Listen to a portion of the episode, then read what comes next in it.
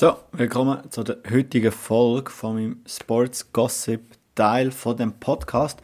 Ähm, ich werde heute ein bisschen anschauen, was der Eric Carlson Deal für Penguins bedeutet. Macht sie das zu einem Cup Contender? Macht sie das schlechter? Macht sie das älter? Eins vorweg, sie sind nicht älter. Statistisch gesehen macht sie den Deal insgesamt sogar jünger. Ich weiß, ist crazy, wenn man einen 33-Jährigen zu seinem Roster hinzufügt. Aber das sind Good News für Penguins. Viele jünger sind es nicht geworden, aber trotz allem, sie sind jünger. Was es für Auswirkungen hat, wir schauen es jetzt an. Eric Carlson braucht einen großen Teil vom Cap Space für die nächsten vier Saisons von der Pittsburgh Penguins. Sein Cap Hit beläuft sich auf 10 Millionen für die nächsten vier Saisons, aber die Organisation kommt das ein bisschen weniger teuer.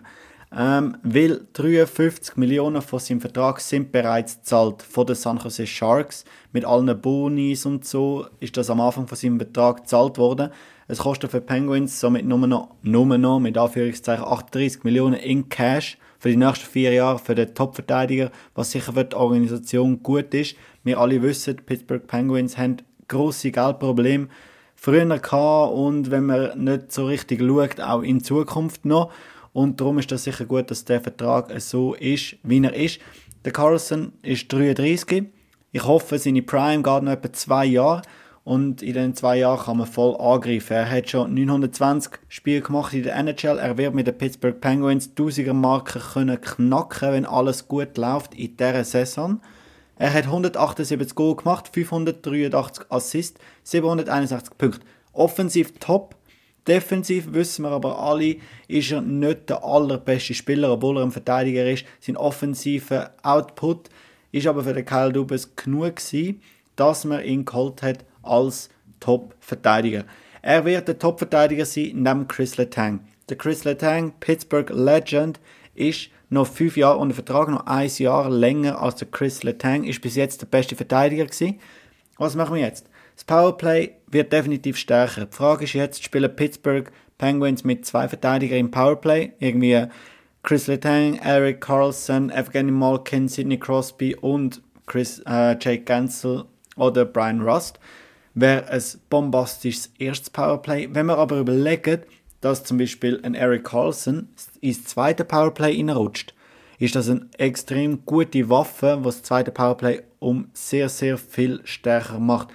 Wenn das nicht gemacht wird, würde ich noch verstehen in einzelnen Situationen, aber ich hoffe, dass wir das in der Saison sehen, dass entweder der Letang oder der Carlson ins zweite Powerplay reinrutschen, dort den Point hinspielen und nachher einfach das zweite Powerplay so viel besser machen und das hilft natürlich der ganzen Pittsburgh Penguins Organisation. Bis Powerplay Special Team ist immer sehr, sehr wichtig. Kommen wir zu der Top 4 Verteidigung in der Pittsburgh Penguins Organisation, Eric Carlson und Chris Letang sind sicher das Nummer 1 und das Nummer 2. Wer das Nummer 1 ist, meiner Meinung nach klar der Chris Letang, was er alles schon gewonnen hat. Eric Carlson ist aber, Eric Carlson und Chris Letang sind so nah beieinander, Spielertyp sehr ähnlich. Verteidigung, vor allem der offensive Output ist bei denen enorm. Ähm, auf dem Nummer 3 habe ich den Ryan Graves, Nummer 4 äh, Marcus Patterson. Äh, sie ist definitiv besser geworden als das, was man vorher hatte ob es jetzt wirklich so greedy ist, ähm, ich habe viele Kommentare gesehen, wo, wo sagen, okay, Penguins sind besser geworden, aber sie sind nicht wirklich so härter geworden, zum gegen die Spieler, vor allem in der Verteidigung. Stimmt das? Ich bin mir nicht so sicher. Chris Letang wird mehr Erholung haben. Er wird das physische Spiel so mehr können spielen und das gleiche beim Eric Carlson. Wir dürfen aber nicht vergessen, Ryan Graves kann das auch und äh, Marcus Patterson ist einfach riesig und kann seinen Körper richtig umeinander rühren. Also ich glaube wirklich daran, dass die Verteidigung viel besser wird. Äh, der Bug äh, kann man viel besser aus der eigenen Zone rausbekommen. Was natürlich wichtig wäre, wäre, wenn der Tristan Chari eine Bounce-Back-Season hat nächste Saison, wo wirklich die Löcher, wo vielleicht der Carson oder der Letang auslösen, dass er die kann stopfen was natürlich mit dem Trade von Eric Carlson in Pittsburgh Penguins Organisation kommt, ist etwas aus meiner Sicht. Das ist eine größere Option, junge Verteidiger in die eigene Organisation reinbekommen. Weil man hat die. Man hat drei, aus meiner Sicht hat man drei. Man hat den Ty Smith, wo seine Erwartungen noch nicht wirklich gerecht worden ist. Er ist noch jung ähm, Und wir haben den Owen Pickering. Er ist ein Top-Prospect von den Pittsburgh Penguins. Ich erwarte, dass er nächstes Jahr viel mit dem Letang oder mit dem Carlson kann auflaufen. Und aus dem, das Jahr, aus dem Draft von dem Jahr haben wir den Emil Bininiemi. Ein Top-Verteidiger aus Finnland. Ähm, er kann sehr gut Schlittschuhe laufen. Jetzt, wenn wir die zwei, Pickering und der, ich nenne Emil, Nachname ist schwierig. Wenn man die neben Carlson oder den Letang kann laufen lassen, bringt man es an, dass zum Beispiel ein Graves und ein Patterson eine dritte Verteidigungsformation können stellen was natürlich äh, Tiefe hinzufügt in das Team, wo man bis jetzt in der Verteidigung noch nicht hat mit diesen High-End-Player.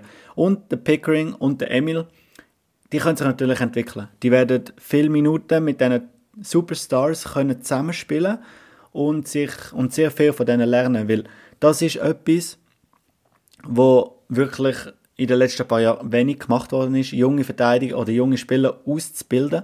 Aber mit dem Pickering und mit dem Bininiemi hat man da zwei Top-Prospects und ich glaube wirklich, man hat beide unter Vertrag und ich glaube wirklich, dass die in dieser Saison, ähm, dass man die auf dem Radar sollte haben, weil die werden viel spielen und die werden Top-Linie Minuten bekommen, weil das sind Top-Linie-Verteidiger.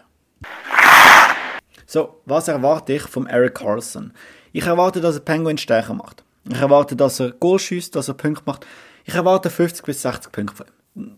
Letzte Saison hat er 100 gemacht. Wenn er 50 bis 60 Punkte macht, sein Defensive Game ein bisschen stabilisieren kann, weil er muss den offensiven Output nicht so bringen, wie er das in San Jose oder bei den Ottawa Senators damals hat müssen machen, wird er sich mehr auf Defensive können, äh, konzentrieren und dann denke ich, dass jeder Pittsburgh Penguins Fan happy ist.